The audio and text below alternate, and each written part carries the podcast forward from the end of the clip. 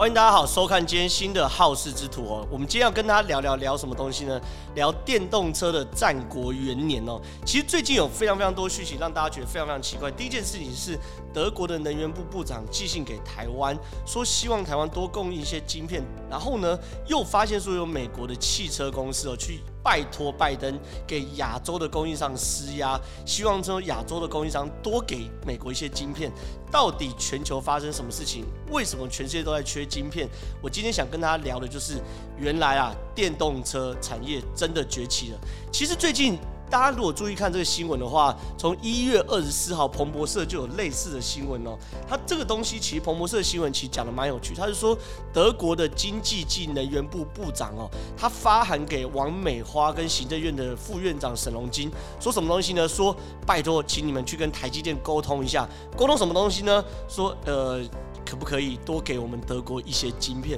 这个讯息其实刚传出来的时候，大家觉得非常非常意外。为什么？因为我们在我们眼里，德国是这种工业的殿堂，工业最高层级就是德国。德国人什么时候低声下气跟别人求东西？可是既然呢，发生在一个德国的经济及能源部长公开发函，而且在同呃彭博社揭露出来这个讯息，其实某种程度。展现了德国对于晶片的需求极度强大，而这个晶片其实不是一般的晶片哦，我们这边泛指就叫做车用晶片。第二件事情是这个日本共同社的报道，这日本共同社报道其实也蛮有趣的，就说日本共同社报道也特别说，日本现在有很多车厂，其实大家都知道嘛，丰田啊、尼桑等等的，现在哦都在减产呢。减产原因既然是什么原因呢？讲讲讲白了，他就说是因为晶片不足的问题啊。所以说在晶片不足的问题情况之下哦，里面哦既然有政府官员。哦，直接哦，像半导体体大厂，就是我们的台积电嘛，台湾之光，说说拜托可不可以增加一些半导体的供应？所以说这些事情一个个看下来，更荒荒唐的是什么东西？一月十七号，彭博也报了一件事情，是你知道美国其实是有所谓汽车政策委员会的。这汽车政策委委员会，大家不要把它想成是那种非常非常高级的委员会，它其实就是一些大型的车厂组成的所谓的政策游说团体。它里面大型车厂包含美国的三大车厂嘛，通用。福特还有克莱斯勒这三大车厂组成这种汽车通用政策委员会，他既然拜托说去跟拜登说游说说，请拜登政府你回过头来施压亚洲政府的供应商，然后呢多呃生产一些车用晶片的部分。更更荒唐是一月七号财讯有个新闻是说。美国的汽车产业代表，就像就就是我刚刚讲的，包含克莱斯啊、通用等等的，既然去拜会我们的萧美琴，我们什么时候驻美代表有这么大的魄力？美国三大汽车车厂啊，去拜会萧美琴，拜会萧美琴干嘛呢？希望台湾的晶片能够优先供应美国三大车厂啊。然后呢，整件事情看起来，大家可以发现什么事情？整个世界既然都陷入一种就是疯狂的在抢晶片的热潮，所以说其实到底。呃，世界的车厂或者说车用芯片发生什么事情？我认为最新最新就是一月二十六六号，就是我们在录影的时候的前一天哦。彭博社一篇新闻，它的标题是非常非常有趣。他说什么东西呢？The world is dangerous,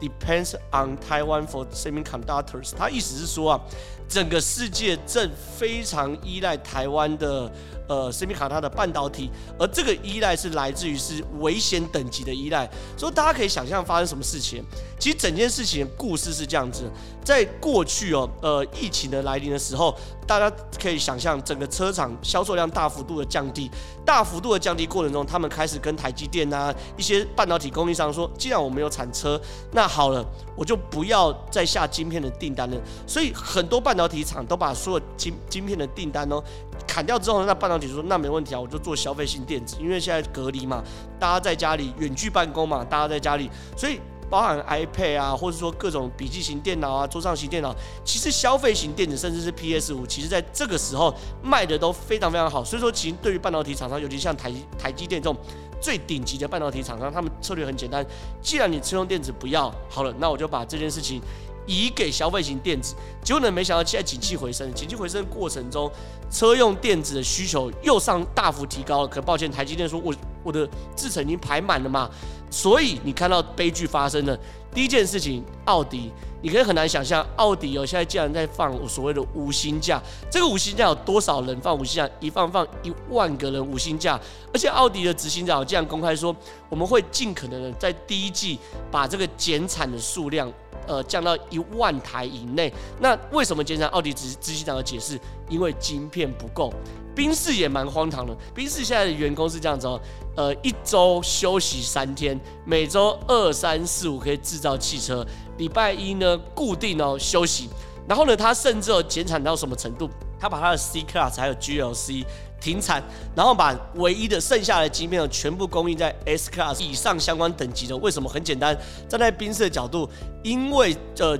呃，GLC 或 C 是相对入门的等级，可是 S Class 就是相对比较高级的版本。所以同样一块晶片，我要怎么使用？对于宾士来说，既然已经出现这种抉择的状况，而且你看整个宾士一个礼拜工作四天，然后另外三天没有生产计划，全部取消。所以站在宾士的角度上，它既然在复苏的同时，因为晶片关系，哎，抱歉，产量也下降了。福斯更夸张，福斯既然发生什么状况？福斯说，因为有晶片短缺哦，整个第一季的产量会少十万台车。你想想看，十万台车对他们来说，就是一台福斯站在我们的状况里面，大概一百万吧。所以你想想看，十万乘一百万会有多少营业额？站在福斯的角度，就这样子没了。可你以为只有德国车厂吗？抱歉，丰田也是哦。丰田现在是这样的，Toyota 它是要求包含很多地方，Toyota、Honda 还有日产以上全部都开始减产。所以说你看哦，这个东西哦，大萧条不是只有所谓的德国车厂，包含日本车厂、美国车厂，全部都因为晶片减产，而晶片不够而导致车辆减产。可是很多人可能会问。这个东西跟我们有跟传统车厂有什么关系？你减产就减产啊，你了不起，明年哎多再多生产一些嘛，反正所以消费需求都还在，你就了不起做饥饿行销啊。比如说我想买宾士，你就让你等啊，等半年，等一年，等两年，你慢慢等嘛，等到呃台积电的供应晶片供应上来之后，我宾士在生产晶片就没有问题啊。可是观众朋友回过头来听我一开始讲的。抱歉，今今年呐、不是所谓的传统车厂元年，是电动车厂元年呐、所以说，现在状况来自于这个东西是整个电动车的市场开始大幅成长，这才是对于传统车厂可怕的部分。什么意思？这样子，观众朋友可能会开始发现哦，从去年开始。越来越多听到电动车，听到特斯拉，甚至中国的品牌，什么大众啊、小鹏这样的东西，在整个市面上开始流通。其实确实哦，整个电动车在去年开始大幅的成长啊。比如说二零二零年哦，全球电动车不过就在今年哦，去年哦卖两百八十六万台，可是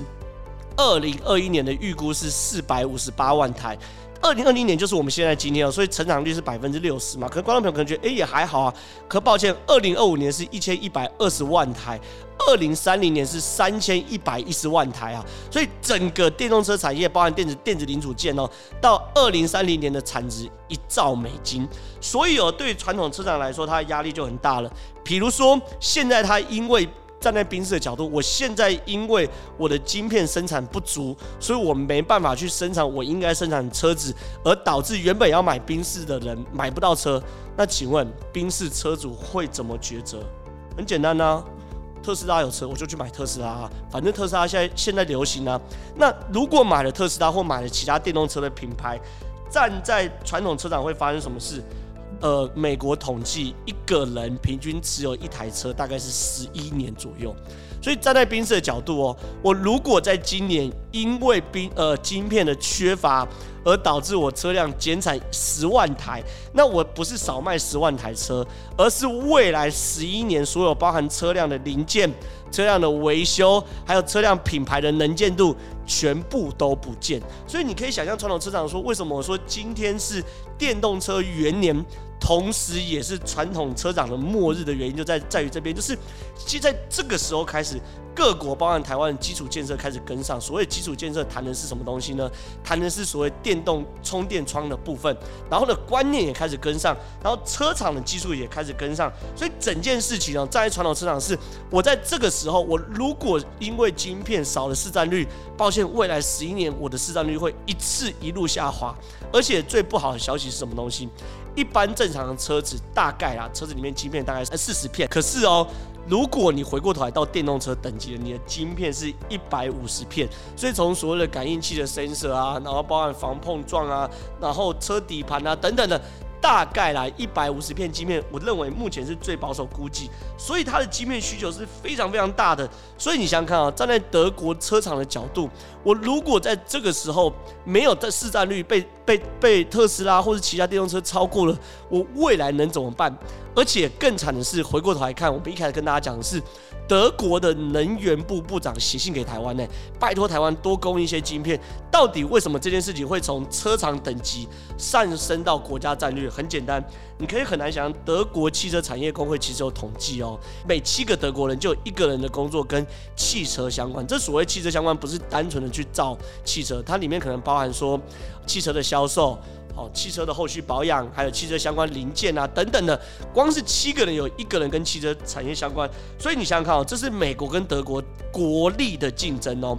拜登说了，未来电动车产业可以为美国增加至少一百万个工作机会。那这个电动车产业指的是特斯拉的部分。那回过头来啊，那这边呢，在德国角度，如果这一百万个工作机会产生在美国，那会。掉掉在哪一国？掉在德国嘛。所以德国的能源部长对他来说是极度极度焦虑，而且重点来说，这还不是单纯只有失业率哦，还有整个国家 GDP 的问题。站在德国来说，德国联邦的统计，二零二零年发布的统计，统计二零一九年一整年，德国光是靠汽车出口赚两千两百三十亿欧元，大概七兆多台币。所以你可以想象吗？站在德国角度，如果未来在这个市场单纯的因为晶片不够导致我市场率下滑，那这包含是所谓的工作机会，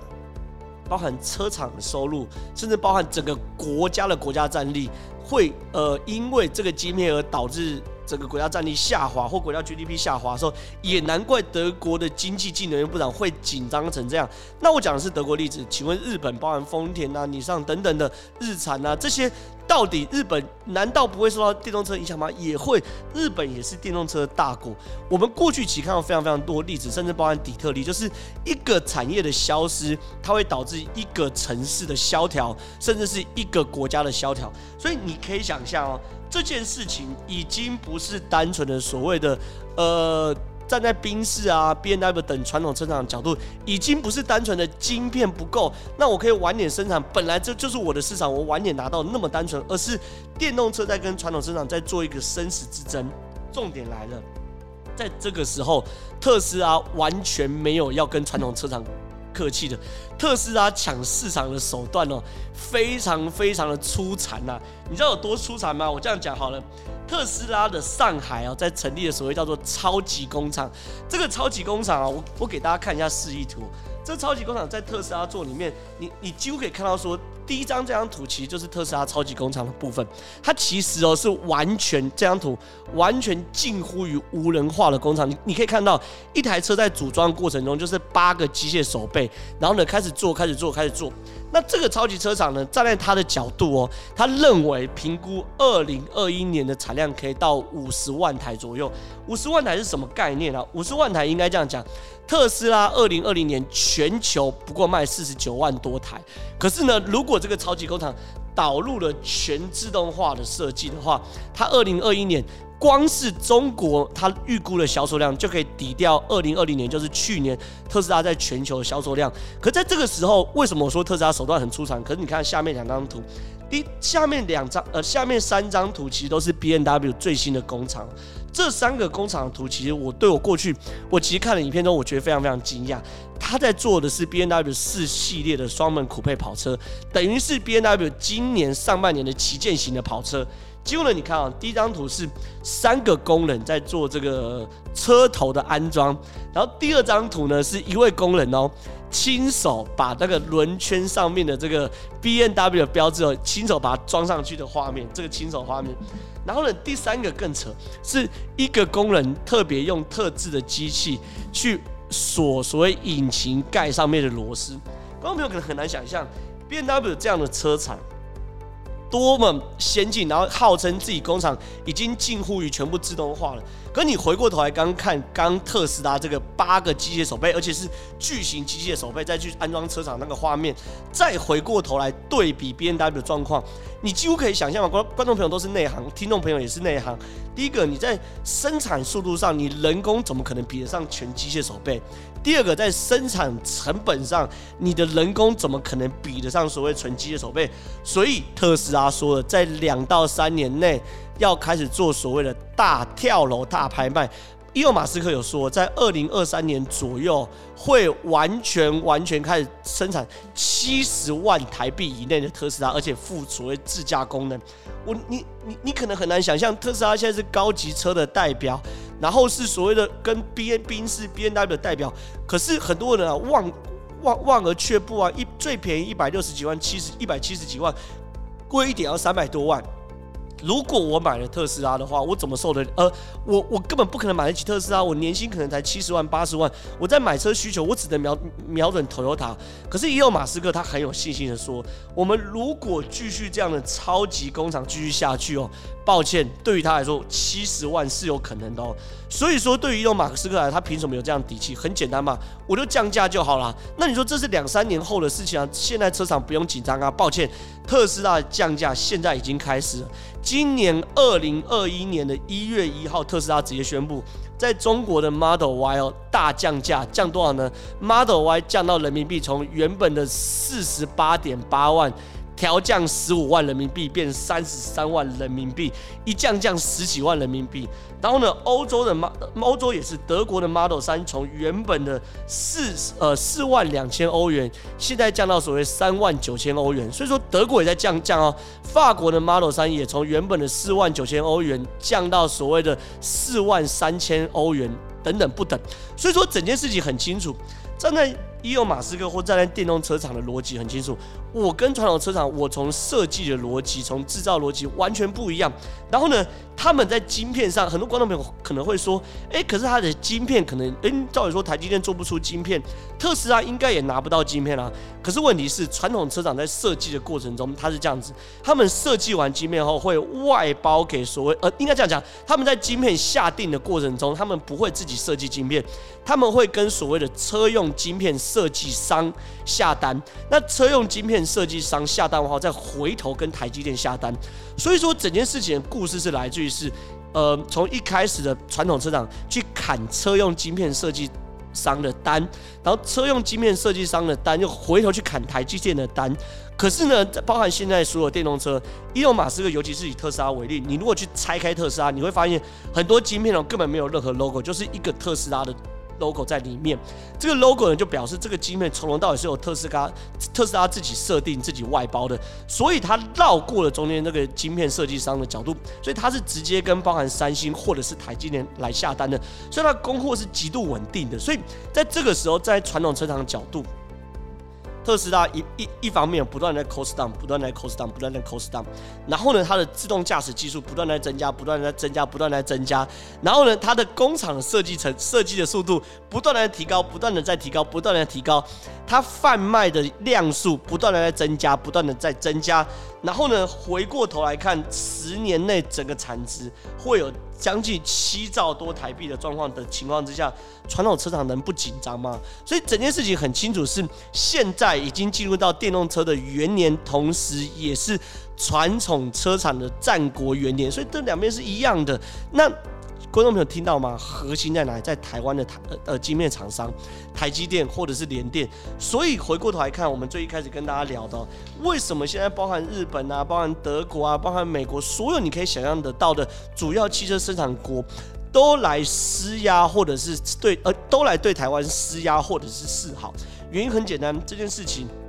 既然涉及到了整个产业的兴衰，所以非常非常有趣。我建议观众朋友可以持续去关注电动车议题，甚至包含台湾晶片产业议题哦。因为台湾的晶片产业或者台湾足科有非常非常多的产业，在过去的十年其实是在吃什么？吃 iPhone。可是 iPhone 大家其实也感受到，从过去 iPhone 四、iPhone 五、iPhone 六的那种疯抢的情况之下，坦白说，一年不如一年，或是一年好，一年不好，一年好，一年不好。其实它的成长量已经不足以持续支持台湾的呃 GDP 的持续成长，某种程度在 iPhone 这样的消费型电子产业里面有一点点夕阳产业的味道，或者说已经进入到爆发产业后的高原期，它就是稳定，但是它不会再成长。可是下一个产业的契机是在哪里？是在电动车。